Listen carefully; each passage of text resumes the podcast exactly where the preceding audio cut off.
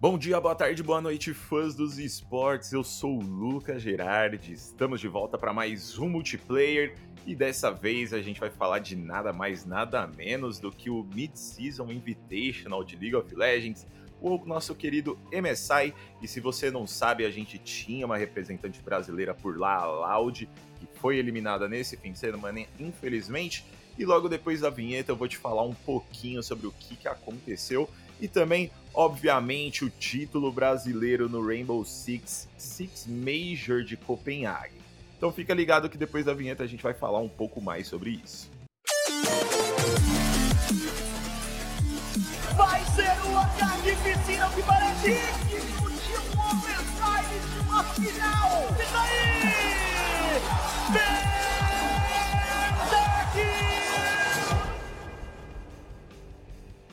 Bom, vamos começar então esse podcast de hoje falando sobre esse jogo da Loud. Esse jogo da Loud não, né? Essa campanha da Loud que começou na última terça-feira aí lá em Londres, onde está acontecendo o Mid-Season Invitation, o campeonato de meio de temporada ali de League of Legends, né? Acabaram as ligas ao redor do mundo e todo mundo se junta lá para disputar o título de campeão internacional aí. E a gente tava com a galera da Loud como como representante por lá, depois dele, deles eliminarem a Pen Game na grande final do CBLOL por 3 a 0. E foi isso, né? Uma coisa, uma estreia aí muito esperada pela, pela comunidade brasileira, todo mundo empurrando ali nas redes sociais, Hobbs Day, Team Day, né? Foi, foi aniversário do Tinoz durante a, a passagem deles lá em Londres. E primeiro jogo, que eles tiveram que enfrentar aí foi extremamente promissor o primeiro jogo mesmo, né? Não a série no geral, mas eles enfrentaram a europeia G2 Sports, né? Para quem sabe, equipe muito promissora, promissora não, equipe muito forte do cenário europeu, com caps ali, é, e a gente esperava que fosse realmente um stomp, né? Esse, esse, essa série inteira, e a gente viu um primeiro jogo é muito forte por parte da Loud, mesmo com o Croc começando o jogo ali sem item da, da Jungle, né? É, Esperava-se que fosse um jogo um pouco mais difícil, mas a Loud até que conseguiu se manter bem forte nesse começo de, de série aí, dando uma esperança de que no próximo jogo talvez poderia virar para o lado brasileiro, mas a G2 mostrou ali uma explosão é, mostrou uma tomada rápida de decisão e também né, o calibre é, mundial que eles têm ali, com alguns jogadores já muito experientes, como o Caps, o Broken Blade, o próprio Hansama e o próprio, o próprio Mickey X também, que já ganharam, né, o Caps e o Mickey X já ganharam o MSI é, anteriormente, então eles mostraram essa experiência e e atropelaram aí, passaram um carreto na, na equipe brasileira a partir de uns, alguns minutos ali do primeiro jogo. Eu não vou saber exatamente em que minuto que foi, mas é, esses dois jogadores extremamente experientes, junto com o Yaik, que jogou muito bem a Nidali dele, também o, o Hansama, e obviamente o Broken Blade com aquele Darius absurdo dele, é, fez com que a equipe brasileira começasse a série com derrota, né? A gente até teve um lampejo ali de esperança de que a gente ia sair com a vitória nesse primeiro jogo, mas realmente eu acho que é, essa, essa parada de experiência internacional foi um, um grande diferencial para a G2. E aí fomos para o segundo jogo contra os Samurais nessa série aí, que já não foi tão legal assim.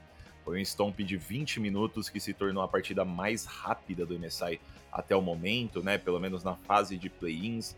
A gente vai ver aí agora segunda, essa segunda etapa que começa amanhã e vamos ver se rola algum jogo um pouco mais rápido, mas de qualquer forma aí 20 minutos já é um jogo muito rápido, então é histórico um pouco ruim aí para a equipe brasileira, né? Jax do Hobbs não encaixou, é, na verdade nesse segundo jogo muita coisa não encaixou, mas também é aquilo que muita gente falou, né? É, a caminhada da Loud começaria só na repescagem, né? Eu vi até o Minerva falando sobre isso.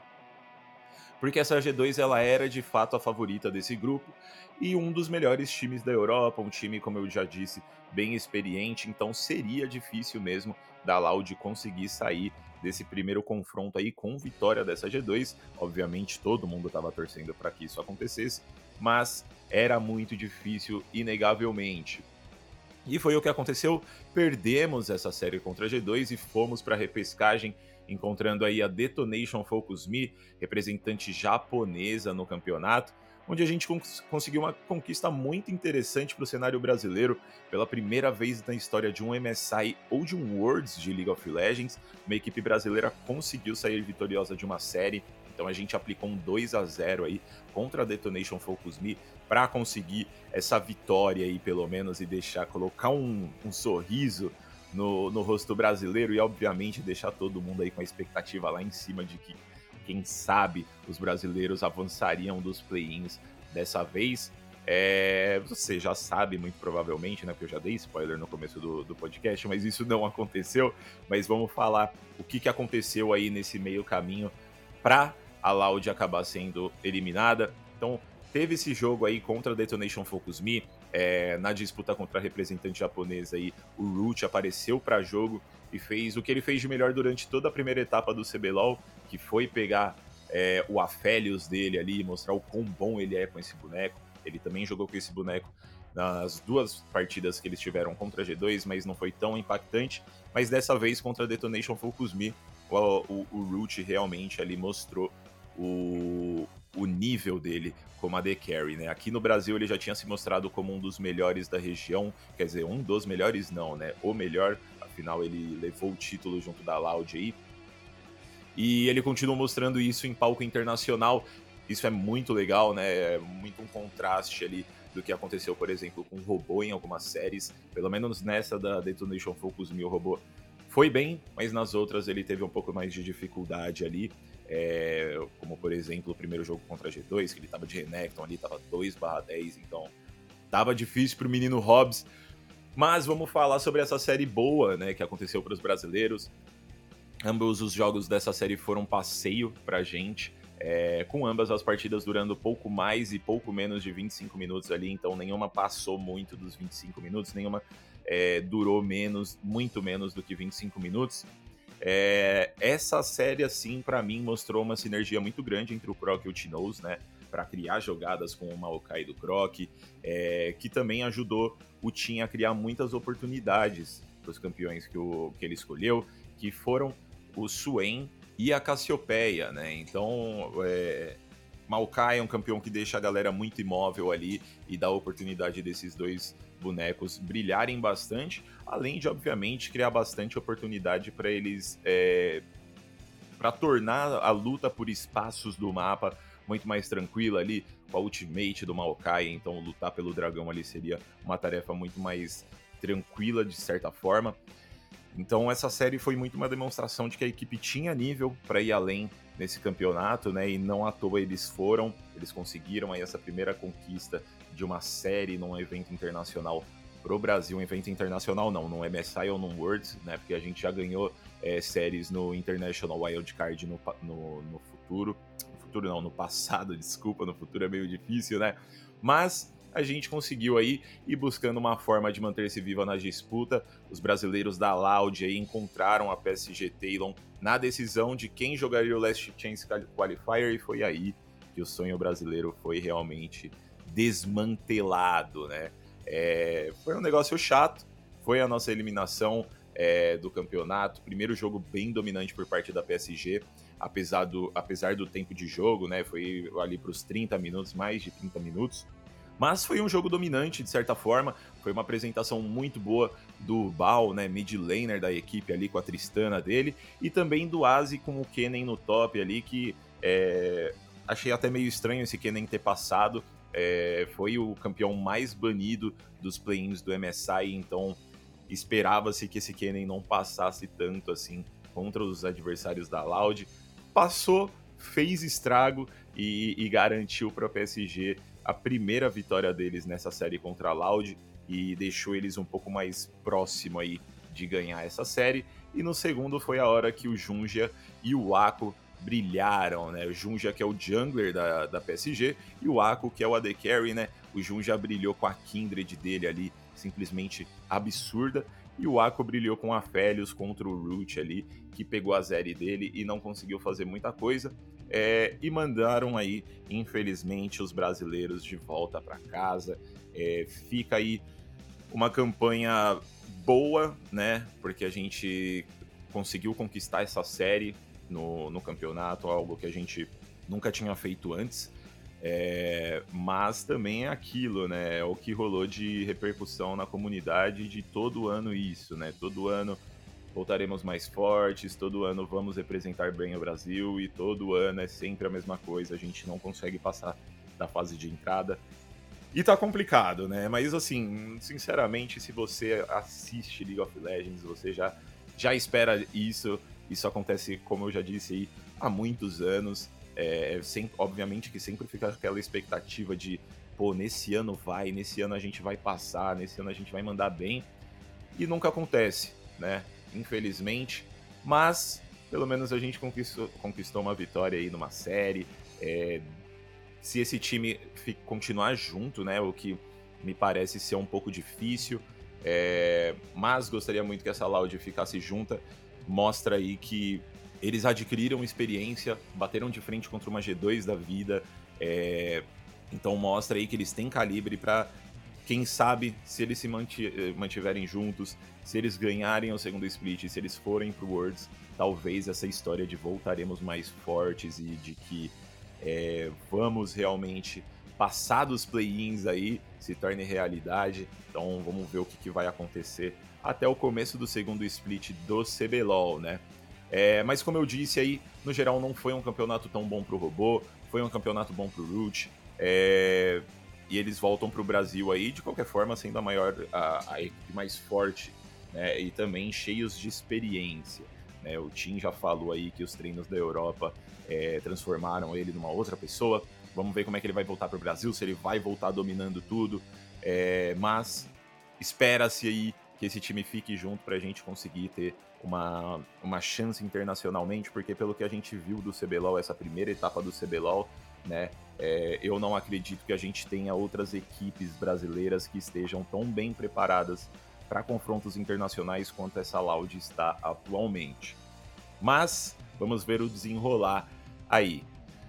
Continuando falando sobre o campeonato, né? Depois dessa derrota para a PSG, a gente foi eliminado do torneio, enquanto a própria PSG manteve-se viva, mas só por mais algumas horas, porque logo depois eles foram enviados para casa pela Golden Guardians, né? Representante norte-americana no campeonato, é, em um 3 a 0 seco e dominante. Então, com isso aí, a Golden Guardian se juntou a G2 Sports e a Bilibili Gaming na segunda etapa do campeonato.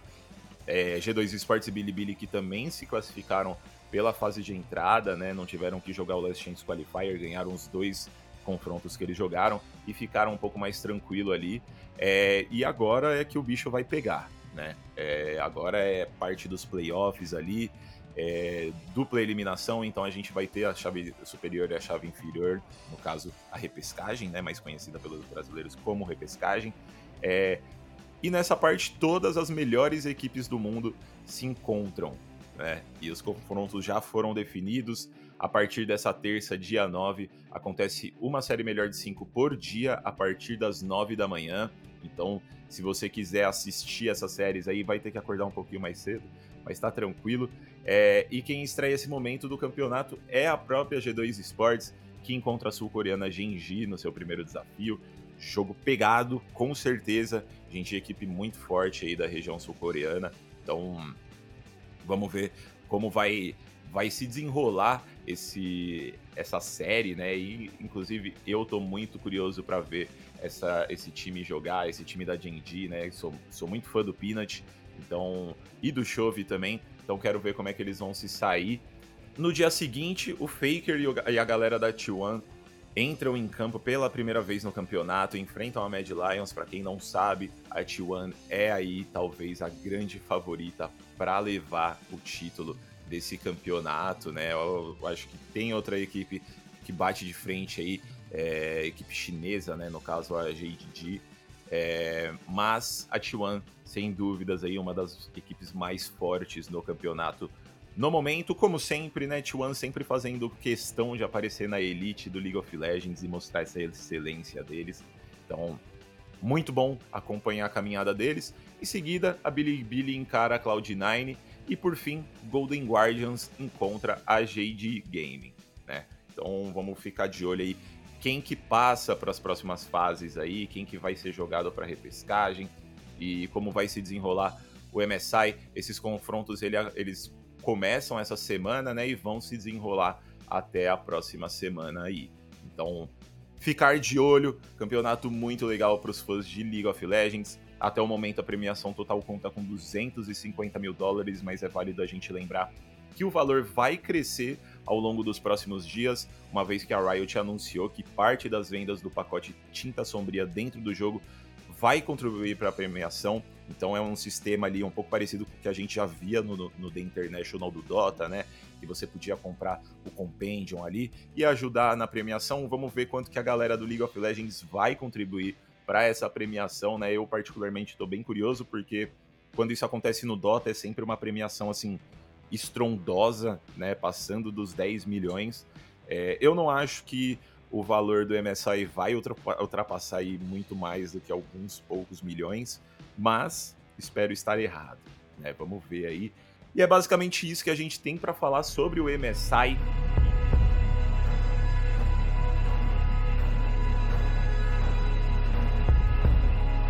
Enquanto de um lado o Brasil chorava com a eliminação da Loud no campeonato, do outro a gente sorria e muito para os brasileiros de Rainbow Six Siege, se você acompanha o Rainbow Six, você sabe que o Brasil manda muito bem no jogo. A gente já conquistou diversos campeonatos, sejam eles Masters, Majors, sejam eles é, Six Invitationals, né, que são uh, o mundial da modalidade aí. Já conquistamos todos, então você sabe que o Brasil manda muito bem no Rainbow Six. E dessa vez não foi diferente, né? A gente enviou aí é, quatro equipes pro, pro campeonato, quatro equipes brasileiras, né?